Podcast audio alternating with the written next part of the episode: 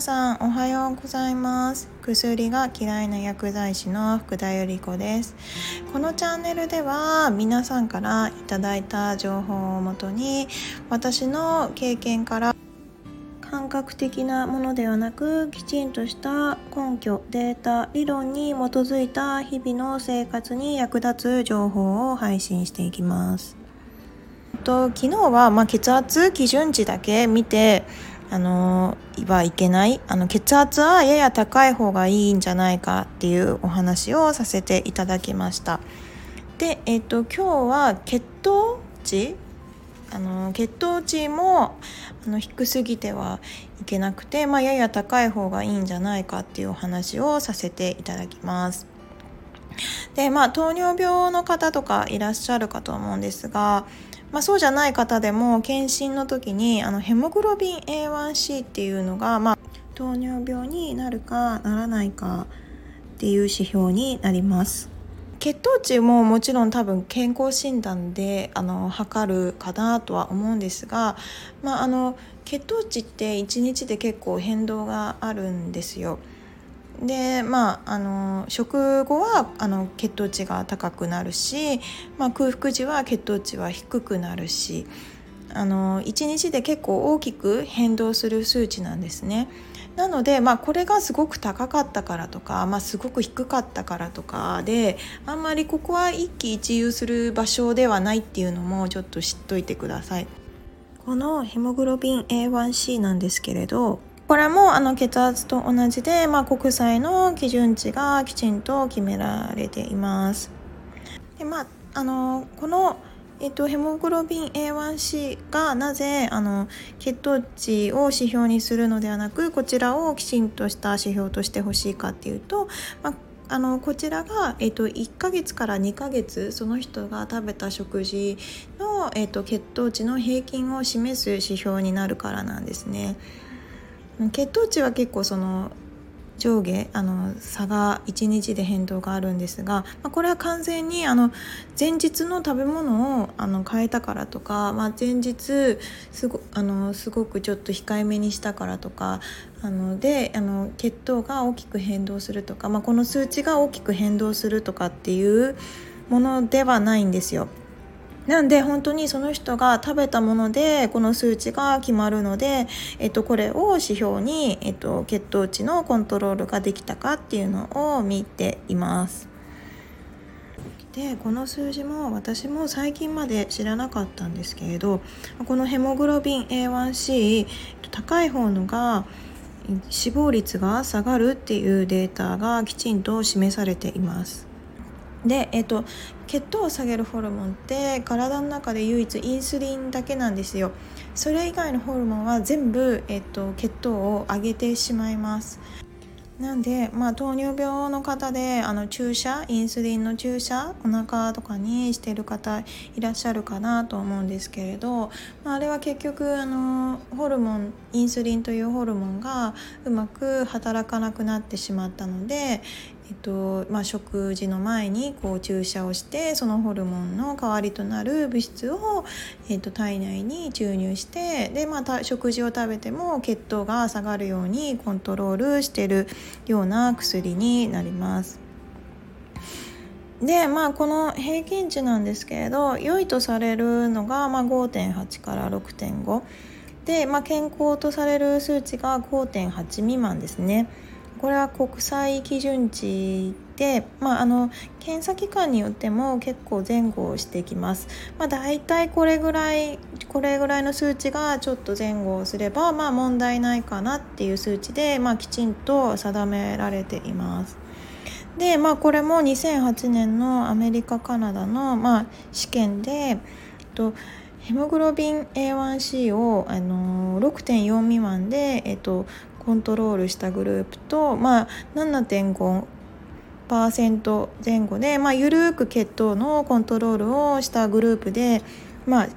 心血管疾患、まあ、心血管疾患は有名なとこですと、まあ、生活習慣病に関連した病気で、まあ、心臓に関連した病気ですね、まあ、有名なとこですと脳梗塞だったり心筋梗塞だったりまあ、症状がないまま病状が進行し症状が現れた時には重症となってしまい時には死に至る危険性があるかなり危険な病気の分類で、まあ、死亡率がこの時どうなったかを調べた結果が出ています。まあ、これだけ見て基準値あの国際基準値に近い方のがまあ、あの死亡率だったり心血管疾患の抑制効果が見られるんじゃないかなって思われがちなんですがこれがびっくりと緩くいい基準値にした7.5%ヘモグロビン A1C が7.5%に緩く設定したグループの方のが、えっと、死亡率が下がって、えっと、心血管系の抑制効果もあったとされています。これびっくりですよね7.5ってやっぱあの私の中では結構高い方だから下げなきゃいけないですねって言ってたんですけれど、まあ、7.5の方が死亡率が下がるというちょっと意外な結果がここできちんと出ていました。であのー、まああの血糖値もあの血糖値スパイクっていう言葉一時流行ったの覚えてますか？何もお腹に食事がない状態で、まあ、血糖が上がる食事をするとこう血糖値がスパイク状にこうギザギザっと血糖が上がると血管が傷ついて良くないので、まあ、血管あの血管が傷つかないような食べ方っていうので、まあ、ベジファーストだったりよく噛んでから食べましょうだったり炭水化物最後にしましょうなんていう、まあ、食事法が提案されたんですけれど結局急激な変動ですね。あの血糖値も急激にこう変動させてしまうことで、まあ、血管にが傷ついてしまいそして死亡率だったり心血管疾患だったりそういったのが出てくる可能性があるということになります。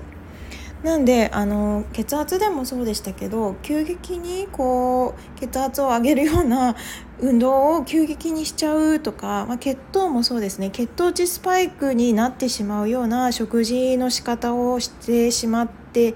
いたりとかあの、まあ断食した後にこう一気にこう食べちゃって血糖値上げるような食べ方だったり、まあ、血糖を上げてしまうような食べ物を食べてしまったりあそういうのもいっぱいあのスーパーとかでは売られてるのでそういった成分が入ったものですね。ここで話すとちょっと長くなっちゃうんで言わないんですけれど、まあ、そういった成分のものを頻繁に食べてたりっていうのがあるとまああの血管を傷つけてしまってで血糖値の、まあ、コントロールがうまくいかなくて糖尿病になると言われています。まあ、だいたい2型糖尿病の人であっても、まあ、ヘモグロビン A1C7 から8未満で、まあ、問題ないなんて言われてるそうです。これ2018年の ACCORD というところのデータになるんですけれど私もちょっとこれはびっくりでしたね。あの血圧でも言いましたけどあの全部数値その健康診断であったり、まあ、横に書いてある基準の数値が正しいものだとばかり思っててまあこれは高いですね低いですねなんて言って説明はしてたのであの高くてもまあある程度は問題ないんだむしろ死亡率は高い方のが低くなるんだっていう結果に、えっと、驚いています。でもまあよく考えてみると血圧でもそうでしたけど、まあ、基準値をそもそも低めに設定しちゃってるんですよねどちらも。本来はもっと高めでもいいにもかかわらず低めに設定してますどちらも、まあ、そうすることで当てはまる人が増えて、まあ、製薬業界がお薬あの継続的にやっぱり処方されるからあの儲かるんじゃないかっていうのも関係してるっていうのはありますね。で糖尿病の薬は結構あの値段が高いものもいっぱい出てきてるんですよ新しく。なんでまあ一回処方していただければ、まあ、結構な頻度で継続されたりするんですね。で糖尿病になる時点で、まあ、やっぱり生活習慣病の分類ですからやはりあまり生活習慣はあまり良くない方々がほとんどなんです。ただまあやっぱり血糖値を下げることによってあの血糖を下げるとこう低血糖の症状でぼーっとするっていうのがあるんですけど、まあ、やる気が起きなくなっちゃったり、まあ、体重がま急激に減少しちゃったりっていう副作用も結構ついてきます。あの糖尿病の薬がダイエット薬として使われるのもそういう理由ですね。あの血糖が下がれば食欲が抑えられて、まあ、体重が減るからあの糖尿病のその副作用を利用して女性の雑誌ではこの糖尿病薬で数キロ痩せましたなんてあのある記事も見ました。ちょっとこれはびっくりでしたねあの簡単に手を出すものじゃないにもかかわらずこう結構大々的に書いてあってしかもあの糖尿病ではなく本当に美容の目的で使われるのであの先ほども言いましたけどあのすごい高いんですよ糖尿病の薬は。それをまあ23キロその血糖をコントロールしたから痩せたっていうのでなんかこうビフォーアフターの写真をが載ってたのにちょっとゾッとしちゃいました。あのその方もね、まあ、2 3キロで正直 どの程度痩せたのかなってまああんまり私分からなかったんですけれど逆にリスクの方があの怖いのであのそういうところを進めてるところに行くとかなんかそういうことは絶対にしないっていうのだけしてください。でその血糖を下げることによってあのぼーっとするっていうお話もしましたけれどやっぱりぼーっとしてしまうのでやる気が起きなくなっちゃうんですよ。でまあそれで食欲が下がるっていうのも、まあ、若干関係してなくはないと思うんですけれど結果ぼーっとしちゃうのであの動かないんですよね。あの患者さんでも多かったんですけれど動かないんで、まあ、基本的にあの糖尿病っていうのはあの運動と食事療法が前提でそれでもダメだった人たちが薬を使うっていう感じなんですけれど、まあ、あの結局ぼーっとしちゃって本当は運動も食事もしっかりしなきゃいけないでももうやる気が出ないから運動もできないでまあ正直ちょっとボケってきちゃって認知症になりやすくなっちゃうんじゃないかなっていうのも結構見て取れましたね。なんでまあそういう副作用もあるっていうのだけあのどっかで覚えておいてください。あの運動が本当に一運動と食事があの糖尿病治療では一番重要になってきます。であの筋肉がついていけば、まあ、あの血糖を下げるホルモンっていうのはこの筋肉の部分からこう放出されるので運動ってすごく効果的になります。なんであの何でもそうですけど運動していただくとやっぱりあの一番いい薬になります。そこそれが、えー、筋肉が育てば、まあ、インスリンも放出されやすくなる。ので、まあ、血糖を下げてくれる血管を強くしなやかにしてくれるっていう作用があります。なんでまあ運動がまあ大前提になってきますね、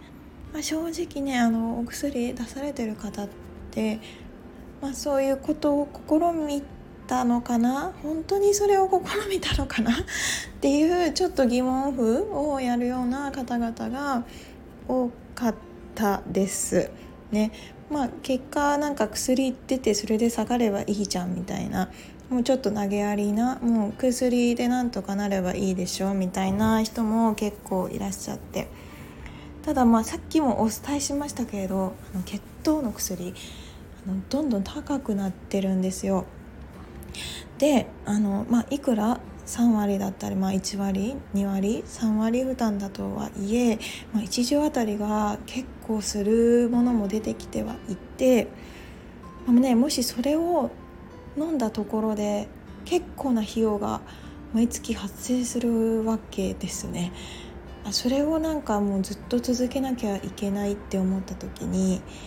どうです？結構な費用をお薬にかけたいですか？あと病院に行く時間であったり薬局でお薬をもらう時間だったりなんかそういうのを考えたらなんか自分でちゃんと運動して良くなるんだったらそっちの方が手っ取り早いんじゃないかなって私はすごく、えっと、見ていて 思いました。あの飲んでてあのすごくそれで血糖値はコントロールできて体重も痩せたしすごい元気です。毎日ハッピーですみたいな感じの人は正直見かけなかったですね。まあそういう人は多分薬局にそのうち来なくなっちゃうからわからないだけかもしれないんですけれどまあ基本的にやっぱり皆さん食事だったり運動だったりっていう本当の基礎の部分ですね。それをやってる気配がもうほとんどなかったです。続けて、まあ、飲んでお薬変わって副作用出てみたいな感じの方が結構いらっしゃいました。最初にまずは薬ではない方法をぜひ試してください。で薬にはかなりリスクがあるっていうのだけあの忘れずに覚えておいてくださいね。あのそれ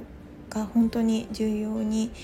なってきます。で副作用が出たからまた副作用を薬でカバーっていうとあのかなり悪循環になりますから本当に薬は主作用と副作用があってあのリスクがきちんとつきまとうものなんだよっていうのと。あとまあちょっと製薬業界の裏事情だったり基準値が日本では結構低めに設定されてますよっていうのをちょっと覚えておいてください。結構これはまあほとんどの人が教えてくれないことなんじゃないかなまあ私も知れませんでしたからね患者さんと接していてこの人本当にこれ必要なのかなとかってあの思い始めてから自分で調べ始めました。まあ、結果やっぱりそういうデータが出てるにもかかわらず、まあ、日本はずっと薬を出し続けてるような感じになってます。なんで、まあ、あのそういう裏事情もちょっと知っていただくと、まあ、今後あのまあ、自分が病院受診したり、まあ、健康診断の結果を見て、まあ、どうすべきなのかっていうのも自分の判断でわかるんじゃないかなとも思いますあのいろんな方の意見があると思うんですねあの先生もやっぱその専門専門があったりあのその分野で専門の人であったり違う視点でセコ専門だったりっていうのがありますから、まあ、こういう考えとかデータもあるんだよっていうのを知っていただくこういう選択肢もあるんだなと思って、まあ、自分で選んで行動していただければなと思います。まあ、私もまあこういったいろんな経験があってからこそ調べ調べて、まあ、この人にはこういう理由だったんだなとか、まあ、いろいろなデータを集めて、まあ、今いろいろ知りましたけれど、まあ、私の意見は、まあ、あくまで私一人の意見として、まあ、他の人の意見もあると思うので、まあ、それはぜひ自分であの調べて、まあ、どれがいいかなってぜひ試行錯誤して日々ちょっとね生活の改善に役立っていただければなと思って配信しています。で、まあ、ご年配の方で結構多いのが、まあ、一つの人一人の人、まあ、先生だったら先生にあの先生がこう言ってたからもうあのこの先生の意見は絶対だからもう気分害しちゃうといけないからとかって言ってずっと同じ方法をやり続けている方ですね、まあ、ずっと同じだとやっぱり変化がないので自分での気づきがなかったりします。あのぜひいろんな人の意見を取り入れていただいて、えっと、日々試行錯誤していただけると、まあ、より良い改善点だったり、まあ、より良い方向性が導かれるんじゃないかなと思っています。あこれからの時代は、まあ、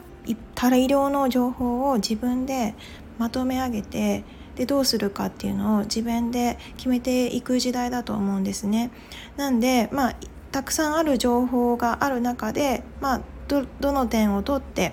で自分はどうしたいのかまあ、どう行動していきたいのか、まあ、それが自分の将来につながると思って是非これからも行動していただければなと思います。で明日は、えっと、骨粗しょう症の薬に関してお話ししますね。結構衝撃的な内容があって、まあ、私もこれは結構疑問に思ってた点でした。なんで、まあ、その骨のお薬